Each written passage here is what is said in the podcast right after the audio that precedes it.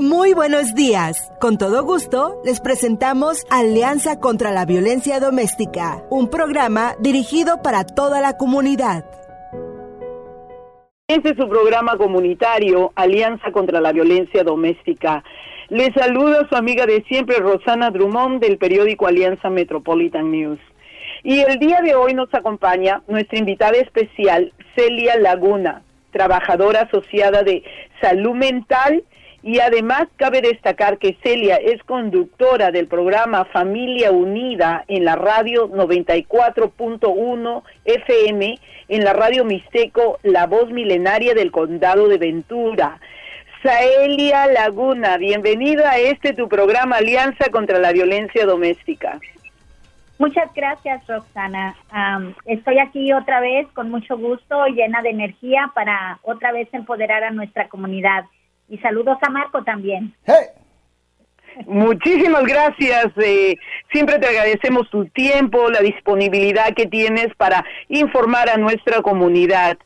Celia, ¿cuáles son los primeros signos de una persona que está siendo víctima de violencia doméstica y ni siquiera se da cuenta? Es decir, cuando le controlan lo que viste, lo que come, que si está gorda y necesita dieta y el control del dinero. Ah, bueno, vamos a empezar con qué es el maltrato y cómo se manifiesta. Ah, y vamos a dar seguimiento.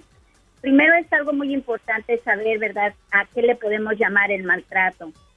Esto constituye todo acto físico, sexual, emocional, económico, psicológico, que influye sobre una persona hacia otra así como todas las amenazas que se cometen en los actos. Todo esto es prácticamente el maltrato, pero algo muy importante que tenemos que darnos cuenta es que todos estos comportamientos nos asustan, nos intimidan y muchas de las veces nos manipulan, nos dañan, nos humillan. Y todo eso entra dentro a veces donde nuestra nuestra persona también llega a ser a prácticamente mencionada como es tu culpa en todas las lesiones que a veces reciben. Y por eso es una parte muy importante que nosotros debemos de saber que cuando ya algo está sucediendo que te está afectando, definitivamente es un maltrato. Ahora vamos a tu pregunta. Los primeros signos de maltrato es cuando te ignora, te desprecia tus sentimientos con frecuencia te ridiculiza en frente de los demás, te insulta o desprecia en frente de los demás también y también en privado. Te humilla, te grita, te insulta en privado o en público, amenaza con hacerte daño a ti o a tu familia, te ha agredido alguna vez físicamente solamente y no lo vuelve a hacer en mucho tiempo. Y a veces dices, me golpeó solamente porque estaba enojado, estaba frustrado, pero no me ha vuelto a pegar. Esos son unos de los de los signos que muchas de las veces no nos damos cuenta y también al mismo tiempo por una manera de manipulación te empieza a aislar de familiares, de amistades, te empieza a prohibir que hagas cosas para tu progreso. Esos son síntomas, son signos que uno debe de empezar a darnos cuenta. ¿Por qué? muchas personas a veces cuando les empiezan a estar criticando la apariencia, les bajan su autoestima. Cuando a veces las llegan a estar humillando, que gracias a lo que ellas tienen es por todo el esfuerzo que hace la persona. A veces también la persona, si ha vivido pobremente durante la infancia, muchas de las veces también llega a pensar como, ok, pues ha hecho mucho por mí. Cada caso es muy complicado y esto a veces es muy difícil de poderlo entender porque hay personas que lo ven casi casi normal, no lo ven como un abuso. Entonces es algo muy importante dar a saber a nuestra comunidad que la educación es número uno para poder identificar qué es normal que no es normal y cuándo ya es un abuso. Muy bien dicho, Celia, y te agradecemos eternamente por la valiosa información que le brindas a nuestra comunidad. Celia, ¿cómo se puede llegar a educar al abusador o abusadora? Bueno, primero es algo que nosotros debemos de saber de que hay muchos lugares donde ofrecen servicios y pueden tomar, ¿verdad?, servicios a las personas que creen que tienen este tipo de problema. Pero cómo ayudar directamente, tanto uno profesionalmente como también la pareja, es algo muy importante. Primero, uno debe de hacer que el agresor tome responsabilidad por sus decisiones de abusar. El ser abusivo con su pareja es una decisión que la persona toma, pero también es una decisión el no hacerlo. O sea, decido ser agresor o no decido ser agresor. Hay muchas maneras de cómo poder trabajar el control. No es fácil para el abusador parar de su comportamiento abusivo. Para cambiarlo se requiere de una decisión seria. Es algo bien importante. Recordemos que tanto la víctima como el agresor, muchas de las veces el agresor ha tenido una vida muy difícil en su infancia, durante su vida, y a veces son agresivos por estar a la defensiva y necesitan también aprender a cómo tener control, a cómo controlar sus emociones. Cuando una persona está dañando, maltratando a otra persona, debe de tomar responsabilidad. Cuando no toma responsabilidad es muy difícil de poderle ayudar porque no está en uno, está en la persona.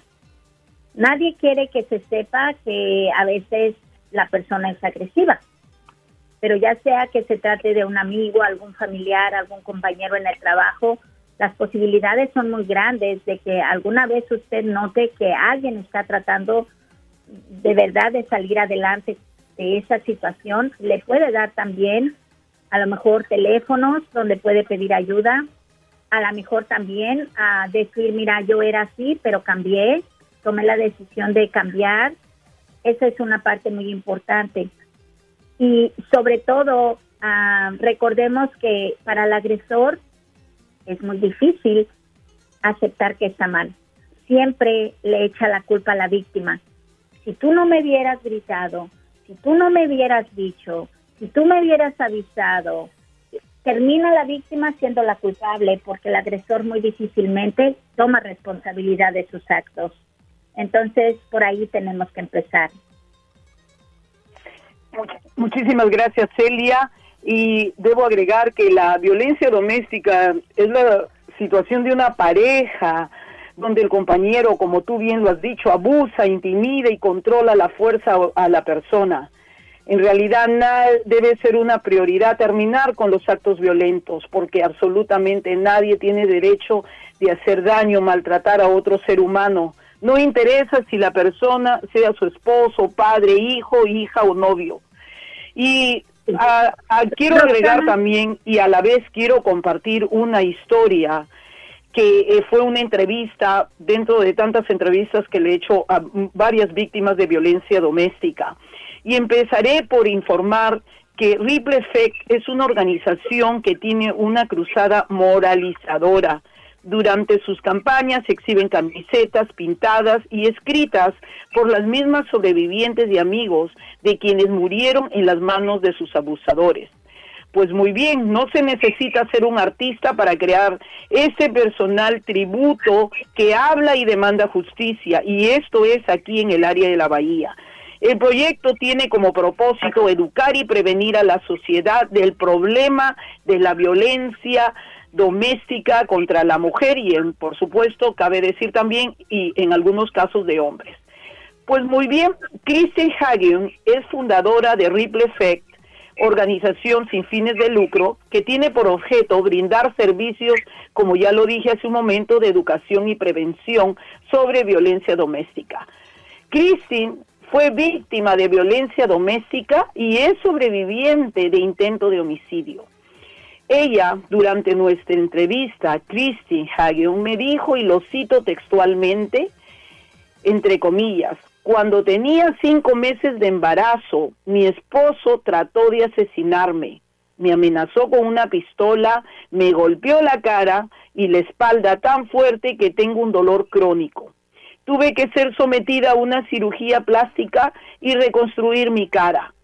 Yo estaba aterrada, no solo porque quedé desfigurada, sino porque tenía mi bebé que no se movió por casi tres días. Creía que mi niña estaba muerta. Mi abusador me seguía y seguía y me amenazaba. Toda mi vida se transformó. Dejé mi casa y me fui a vivir donde acogen a las víctimas de violencia. Tuve que dejar mi carrera profesional de artista y ahora soy educadora. La violencia doméstica es un crimen que debe terminar para siempre. Estas son unas sabias palabras de Christine. Christine es una mujer muy bonita. El esposo de Christine es un hombre muy celoso. Bueno, el ex esposo de Christine es un hombre muy celoso y quien al principio le gritaba y empujaba y luego le empezó a golpear, pero le pedía perdón y perdón y pues ella lo perdonaba con la esperanza de que algún día cambie. Hasta el día que el esposo la golpeó la cara de Cristín contra un espejo y quedó desfigurada. Celia, después de haber escuchado este caso de Cristín, mi pregunta para ti es, ¿se tiene que esperar la persona a llegar a este fatal momento de una violencia incontrolable o se debe actuar tan pronto tú recibas el primer golpe de tu pareja?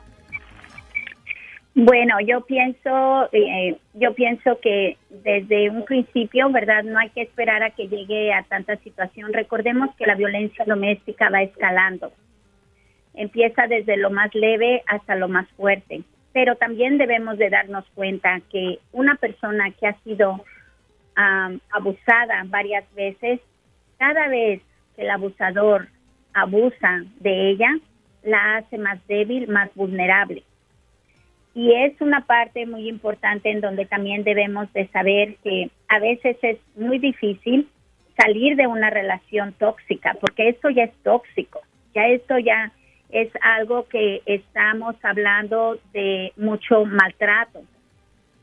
Es una parte muy importante donde ah, debemos de darnos cuenta cómo trabaja ese círculo, porque hay muchas personas que lo viven y lo están viviendo ahorita y no lo pueden cortar. El círculo de la violencia doméstica eh, precisamente se le dice que da vueltas muchas veces y eso va de generación en generación porque a veces no se llega a romper. Está compuesto de tres fases. La primera fase es el aumento de tensión, cuando ocurren los incidentes menores en el abuso físico o emocional. Solamente te gritó o solamente te levanta la mano, cállate porque te voy a dar. Pero a la siguiente vez va aumentando. Y esto prácticamente normalmente hay respuestas en las víctimas cuando están en la primera fase siente que el aumento de tensión es intenso y que no lo puede controlar y esto va caminando hacia nuevas fases, que viene siendo la segunda fase. La segunda fase es la explosión. Cuando ocurre la violencia física, verbal, amenazas, el abusador está fuera de control, maltrata físicamente o verbalmente con amenazas demasiado fuertes a la víctima. Esto es algo que muchas de las veces la víctima solo trata de proteger, tanto a ella como a sus hijos, se defiende. Muchas de las veces sí llaman a la policía, pero cambian la historia y nada sucede. Y tienen demasiado miedo también si en un momento dado han recibido amenazas. Bueno, pues si la policía me lleva, voy a salir y va a ser peor. Entonces la víctima no puede actuar llega el momento de la luna de miel. En la luna de miel, esta fase es donde si se dejaron de hablar tres, cuatro, cinco días, una semana, dos, un mes, el día que menos piensa la víctima, llega la persona agresiva como si nada hubiera pasado, amablemente, calmado. El abusador normalmente pide perdón, está arrepentido, promete que no va a volver a pasar, a veces promete que va a pedir ayuda y llegan a estar dos, tres días muy bien, felices, contentos. A veces no hagas de comer, toma a los niños, vámonos al restaurante. O si sabe que le gusta el dinero, mírate en dinero para que te compres lo que necesitas. Cada abusador conoce a su víctima y sabe cómo manipularla. Bueno, están en luna de miel. pues el día que menos piensa la víctima, hasta así porque las llaves no las encontró en donde las dejó, eso es un motivo para explotar. Empezamos otra vez en la fase 1. Y así nos vamos constantemente, dando vuelta a este círculo en donde se dan cuenta de que realmente está pasando ese círculo y la víctima dice, si está en fase de tensión, este hombre no me quiere, creo que tengo que ver cómo buscar ayuda. Pero cuando llega la luna de miel, dice, si me quiere, si me quiere. Entonces, es algo que están jugando los sentimientos y es muy difícil. Mm, por eso es algo muy importante que cuando las personas están dentro de estos comportamientos, llamen la atención de su pareja, diciéndole cómo está actuando y cómo los hace sentir. Es algo bien importante. Cuando tú me hablas así, realmente yo me siento irrespetada, ¿sí? o me siento agredida. Es algo muy importante tratar de hablar con la pareja. ¿sí? ¿Por qué? Porque muchas de las veces la persona simplemente queda callada, tiene mucho miedo, pero es algo bien importante también hacerle saber a tu pareja que todo lo que él está haciendo te está afectando. Ahora, tenemos que ser conscientes de que muchas de nuestras familias todavía venimos de la educación tradicional, en donde ah, nos dijeron que calláramos mejor para evitar problemas. Y ese es otro problema muy grande. Mi recomendación es pedir ayuda, hacer sentir que no estás sola, que no nada más estás viviendo con la agresión, también puedes perder hijos, también puedes perder la vida. Ha habido muchas muertes en el 2009 aquí en el condado de Ventura, perdimos muchas muertes. Las víctimas que están en esta situación piensan que simplemente no pueden salir, pero les hace difícil pensar que hasta la vida pueden terminar o que también pueden perder los hijos. En la historia que pusiste, Roxana, es muy triste, eh, pero de alguna manera qué bueno que pudo sobrevivir, salir adelante y ahora ella es una voz para muchas mujeres que todavía están en una situación muy parecida y que es importante todos estos programas para decirles que no tienen la culpa el ser maltratadas, tienen que pedir ayuda y al mismo tiempo también, ¿verdad? Están ayudando también a la agresora que no cometa un delito. Y las personas que tienen problemas en controlar su enojo, pues creo que todos estos ejemplos ayudan para buscar ayuda. Hay muchas agencias en la comunidad donde ofrecen clases de 52 de 52 semanas para controlar, el enojo. Es algo muy importante prevenir. Es algo muy importante también mirar que tienes voz y úsala. Muchísimas gracias Celia por tan sabias palabras. Quiero invitar a Marcos. Si Marcos tienes alguna pregunta para Celia, por favor adelante.